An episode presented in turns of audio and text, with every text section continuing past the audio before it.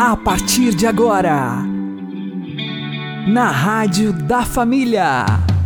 Abre, Senhor, os meus olhos com o seu poder. Caminhando com Jesus. Acredite, se Deus é por nós, quem será contra nós?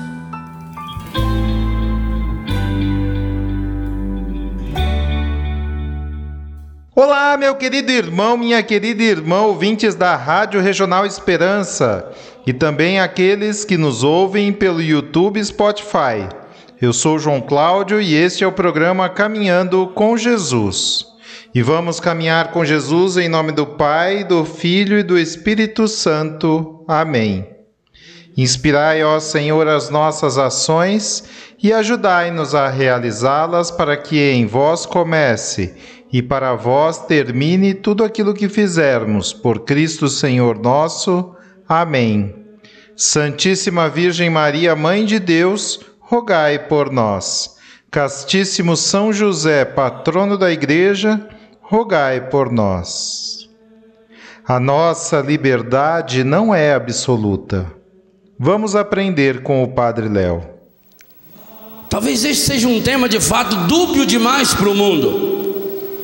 Porque se por um lado o ser humano se percebe livre, e essa é uma graça que só o ser humano tem, porque a participação da nossa humanidade na graça de sermos imagem e semelhança de Deus, ao mesmo tempo torna-se uma grande armadilha. Como é que nós vivemos a nossa liberdade? Primeira coisa que nós percebemos que a nossa liberdade é relativa. Ao mesmo tempo que todos nós somos livres, porque podemos fazer escolhas e opções, existe um campo dentro do qual a nossa natureza nos diz que nós não somos livres. Você é livre para comer? Não é. Você é livre para escolher o que comer.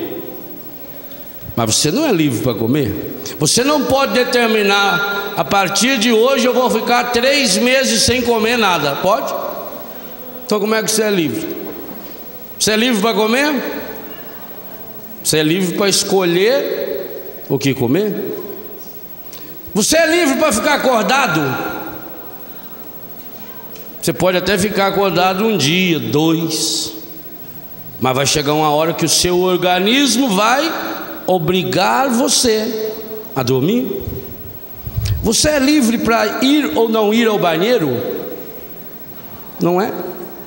O seu organismo determina, e há algumas situações que o organismo determina mais vezes. Se dá aquela doença em você que só dá de dia. Já teve aquela doença? Diarreia. Só dá de dia, né? Porque se der de noite é a mesma coisa que for de dia, você fica acordado a noite inteira. Por isso que chama diarreia. É uma doença que não dá de noite. Você é obrigado a ir, não tem o que fazer. Você pode até segurar meia hora, um pouco, mas não aguenta. Começa a arder. Então eu não sou livre. Sou livre para ir no banheiro? Não. Sou livre para comer ou não comer? Não. Sou livre para dormir ou não dormir? Não. Sou livre para beber água ou não beber água? Não.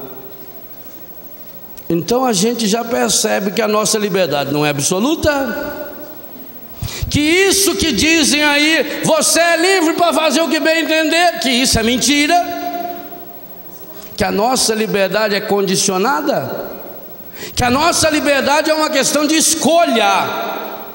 E por que, que é isso, isso não nos reduz? Não. Isso leva-nos a assumir a nossa liberdade com maior responsabilidade.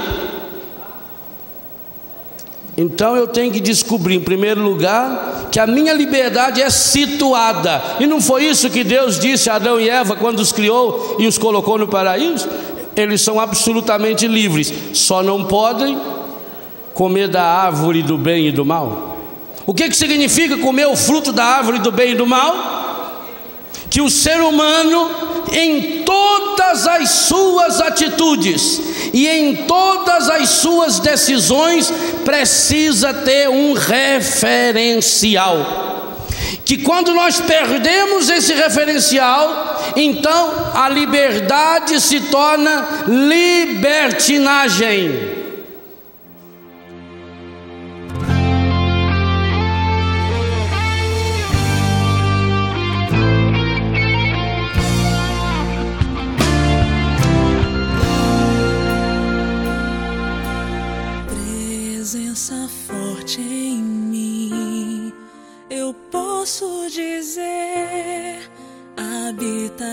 Aqui. Porque escravo eu fui e hoje eu sou mais livre aos teus pés. Sentido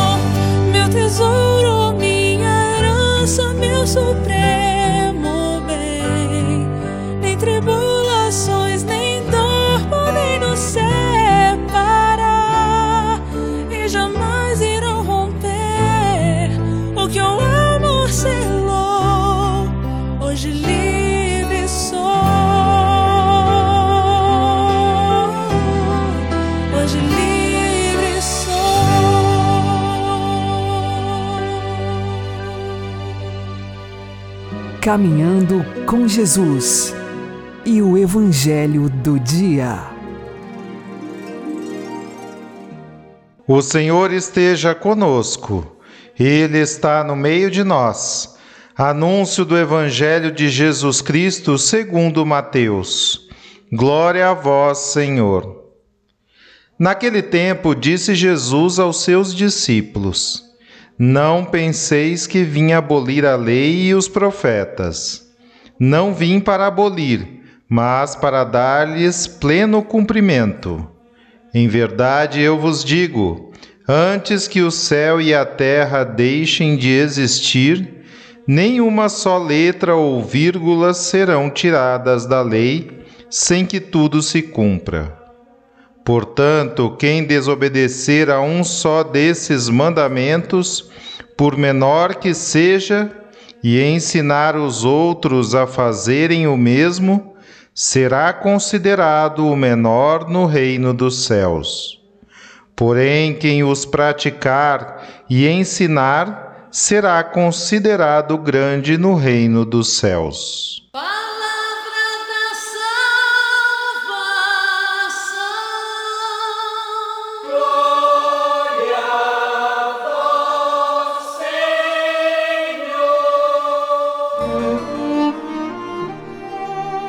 Agora, a homilia diária com o Padre Paulo Ricardo.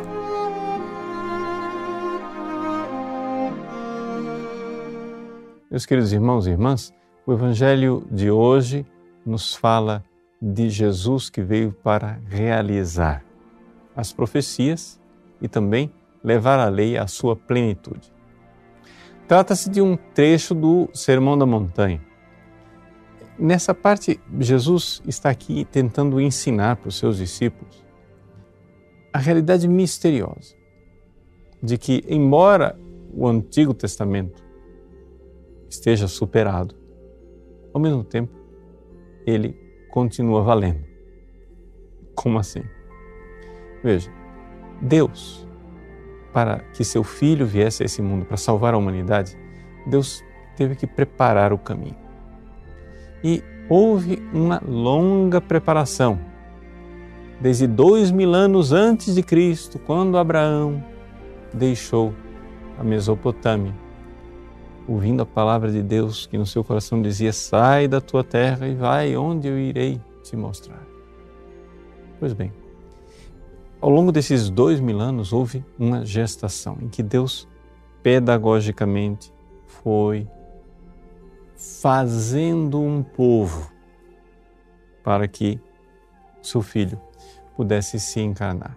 Esse processo da vinda de Jesus né, ao mundo para a salvação da humanidade inteira, ele teve que primeiro ser é, verdadeiramente realizado em termos jurídicos. Essa é a parte da lei.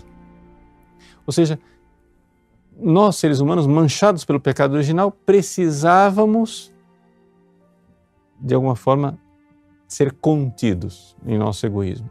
E foi exatamente a lei que Deus realizou no Antigo Testamento. Em primeiro lugar, toda a primeira parte da lei que revela para nós aquilo que nós podemos descobrir com o nosso próprio raciocínio, nossa própria inteligência, ou seja, a lei natural.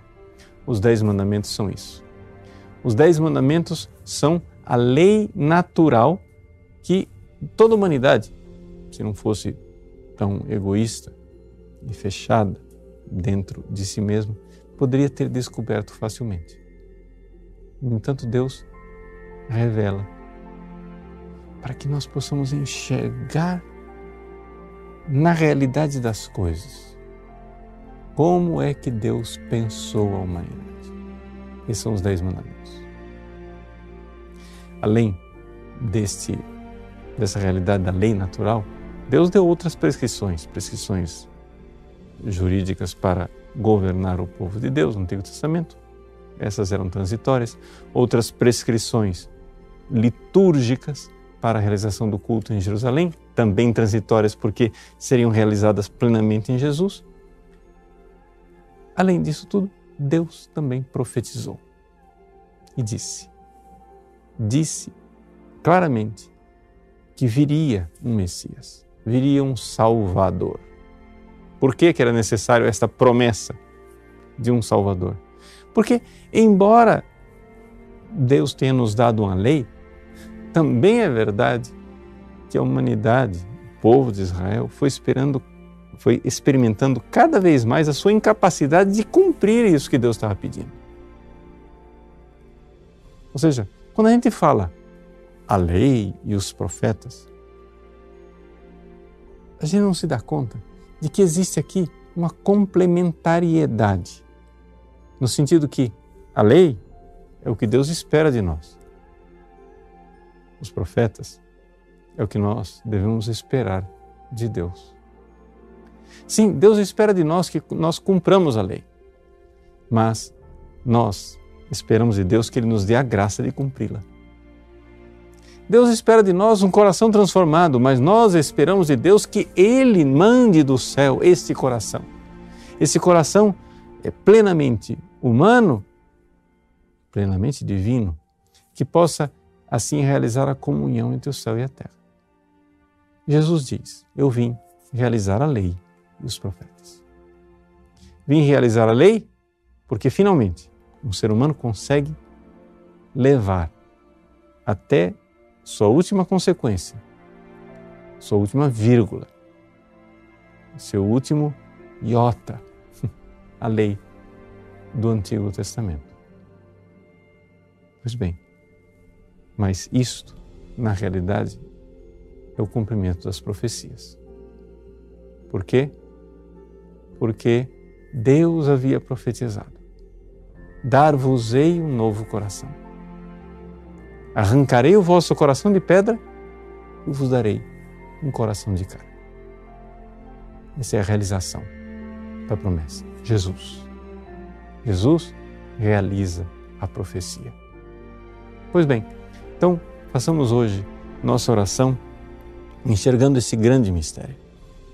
O mistério de que, de fato, Deus espera de nós a lei, mas realiza em nós o que Ele espera. Os profetas. Como diz Santo Agostinho, dá quod iubes et iube quod vis. Dá aquilo que pedes e pede o que quiseres. Deus pede de nós a lei do amor e da caridade mas para isso precisamos do seu auxílio. Que a graça venha em nosso socorro, que sejam realizadas as profecias. É nosso Senhor, Salvador. Deus abençoe você. Em nome do Pai, e do Filho e do Espírito Santo.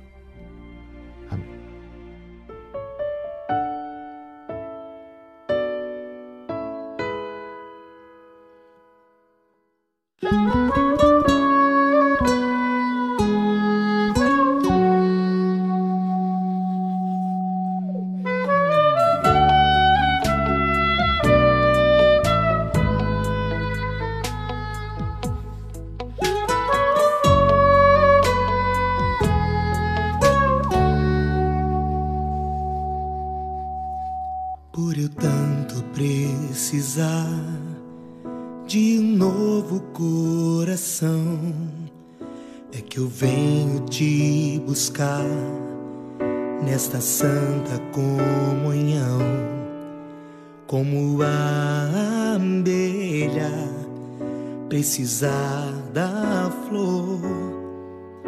Eu preciso de você, ó meu Senhor.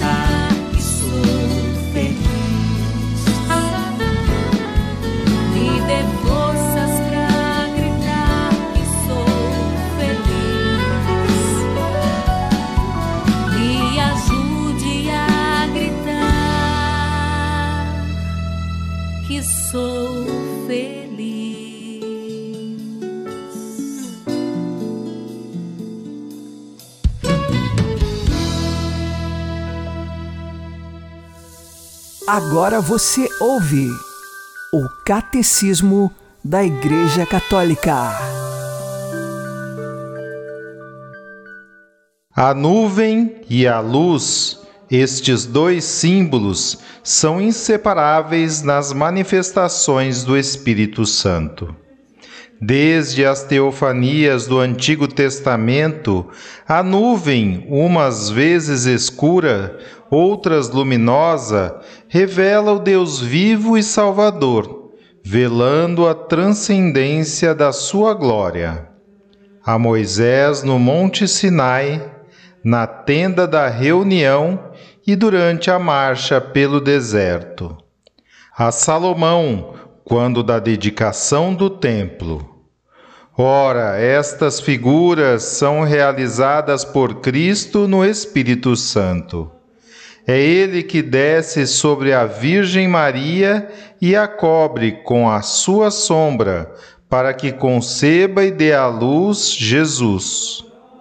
No Monte da Transfiguração, é Ele que sobrevém na nuvem que cobriu da sua sombra Jesus, Moisés e Elias, Pedro, Tiago e João. Nuvem da qual se fez ouvir uma voz que dizia: Este é meu filho, o meu eleito, escutai-o. E enfim, a mesma nuvem que esconde Jesus aos olhos dos discípulos no dia da ascensão e que o revelará como Filho do Homem na sua glória, no dia da sua vinda.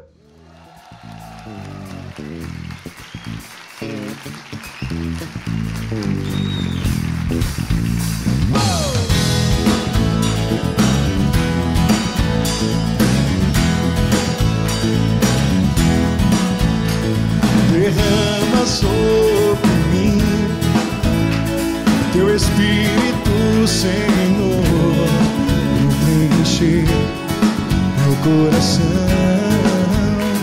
Faz-me forte e fiel, um servo teu. Derrama sobre mim teu Espírito, Senhor, preencher meu coração. Faz-me forte e fiel, um servo teu. Quero ouvir tua mão do céu sobre mim e me retirou da escuridão. Deu-me mãos e voz de profeta. Dê-me um coração adorador.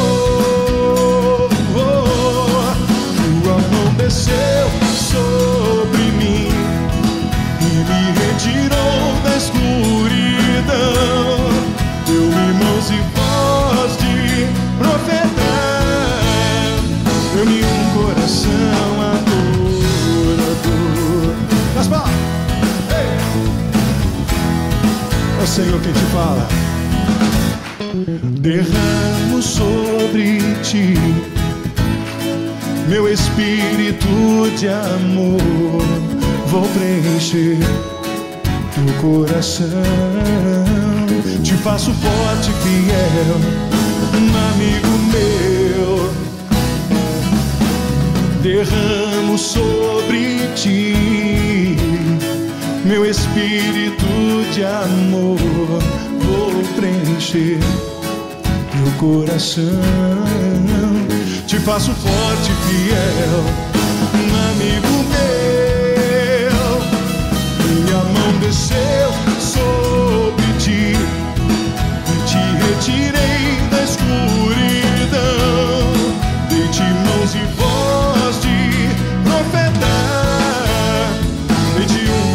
coração adorador.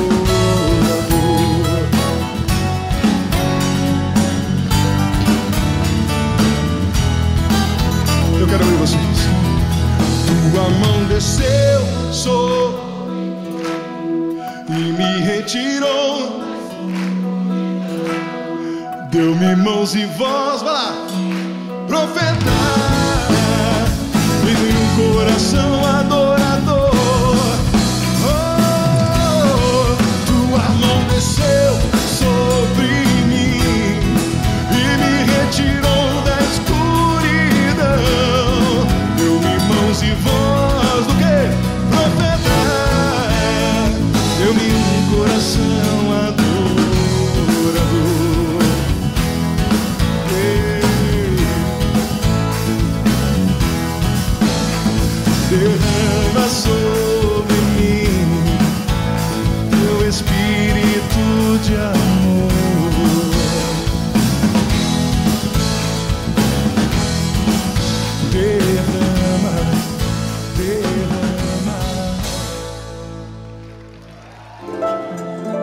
O Santo do Dia, com o Padre Alex Nogueira. Neste dia 23 de março, nós fazemos memória de São Turíbio de Mogrovejo. Ele nasceu no ano de 1538 em Leão, na Espanha. Ele vinha de uma família consideravelmente estável economicamente, teve a condição de estudar em boas universidades e depois prestou muitos serviços à igreja. Mais tarde, ele foi nomeado arcebispo de Lima, no Peru, aqui na América Espanhola. E por isso, então, deixou a Europa e em 1581 veio para as Américas, onde então, 25 anos depois, em 1606, morreu. Durante os 25 anos que ficou como bispo em Lima, no Peru, ele cuidava de uma grande região de toda a América Espanhola. Conta-se mais de 6 milhões de quilômetros quadrados que ele tinha então como jurisdição para cuidar. Organizou a igreja, a formação sacerdotal, cuidou para que todos conhecessem de fato a verdadeira fé católica, converteu muitos índios, batizou diversos deles. Conta-se num dos relatórios que ele escreveu ao rei da Espanha, Filipe II, que ele andou mais de 15 mil quilômetros numa grande caravana de diversas e diversas semanas para ministrar mais de 60 mil crismas. E diante dessas circunstâncias, nós estamos num tempo que é difícil de locomoção, é o século XVI, e São Turíbio, sempre com um empenho missionário e dedicado, aprendeu a língua dos índios e os evangelizava e protegia os índios contra as injustiças de muitos espanhóis que se aproximavam para explorar tais índios. Assim, São Turíbio de Mogrovejo é um grande apóstolo dos índios, o grande apóstolo do Peru, e ele soube levar o Evangelho de Cristo e fazer com que multidões se convertessem a Cristo. ele é considerado por muitos papas como aquele que soube organizar a igreja, como o fez São Carlos Borromeu lá na Europa depois do Concílio de Trento. Aqui na América, este foi São Turíbio de Mogrovejo, um homem totalmente dedicado à missão. Imaginemos que quando ele veio da Europa para a América, ele sabia que agora aqui seria a sua missão até o fim da vida. E ele morreu então no ano de 1606 e recebeu a comunhão, a última comunhão chamada de viático, numa capelinha indígena. Os índios, os quais ele tanto protegeu, evangelizou e esses índios que o amavam. Peçamos hoje a intercessão de São Turíbio de Mogrovejo para que nós também saibamos testemunhar a Cristo em todos os lugares que estivermos, sempre de coração sincero e com firmeza na fé católica que recebemos. São Turíbio de Mogrovejo, rogai por nós. Abençoe-vos Deus Todo-Poderoso, Pai e Filho e Espírito Santo. Amém. Fique na paz e na alegria que vem de Jesus.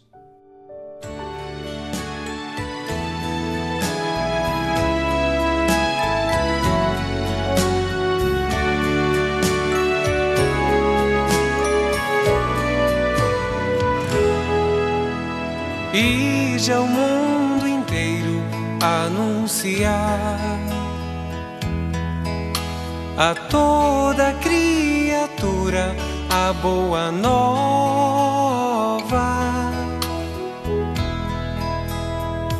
E de ser missionário e de evangelizar um mundo sedento e faminto que espere este vinho, este pão, o pão da vida,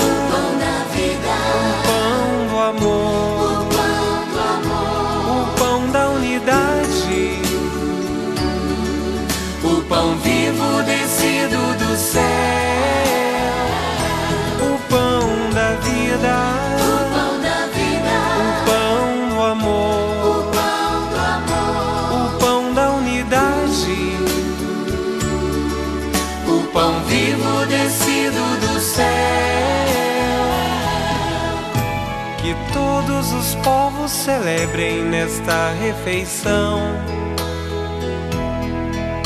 O amor, a alegria de sermos irmãos.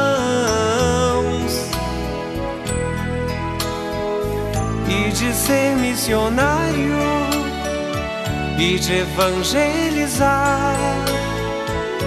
Um mundo sedento e faminto que espere este vinho, este pão, pão da vida, o pão da vida, o pão do amor, o pão do amor, o pão da unidade, o pão vivo descido do céu,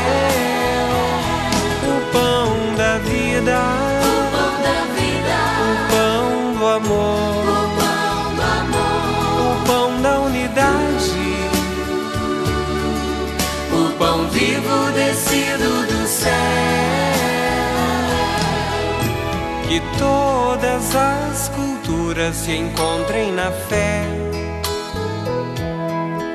E proclamem o que ensinou Jesus de Nazaré.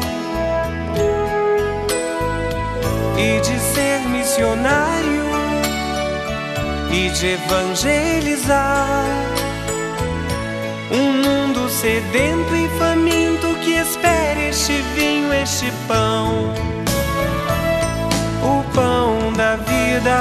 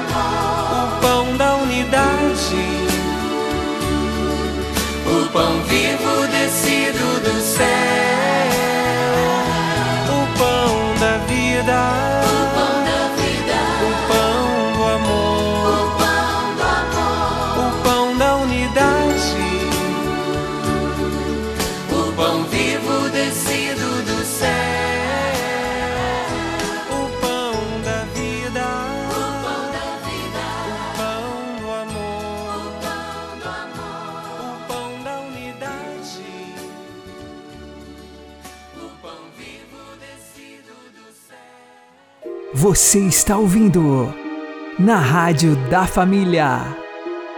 Caminhando com Jesus.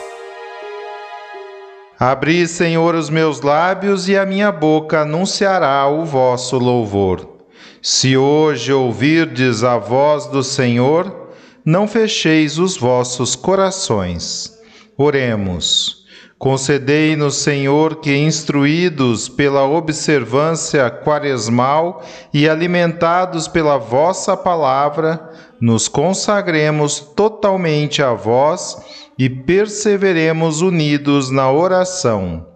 Por nosso Senhor Jesus Cristo, vosso Filho, que é Deus convosco na unidade do Espírito Santo.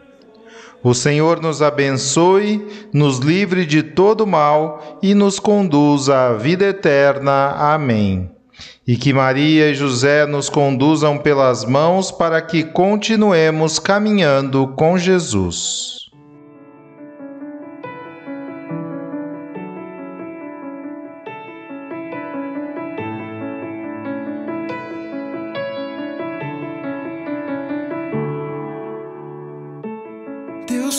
Portas onde parece ser o fim, que traz à tona o melhor que há em mim, me faz de novo. Perdi a noção de quem eu sou, me jogo em seus braços, pois cansado aqui estou. Você pode transformar. Eu sei que você sempre esteve aqui. E hoje eu vim aqui pra entregar minha vida outra vez.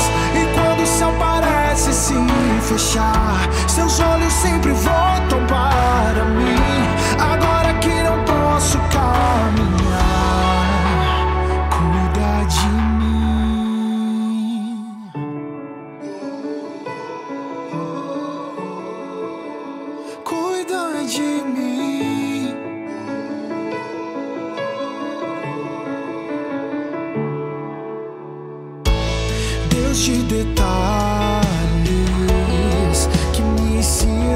prosseguir, virar minhas páginas e não pensar em desistir.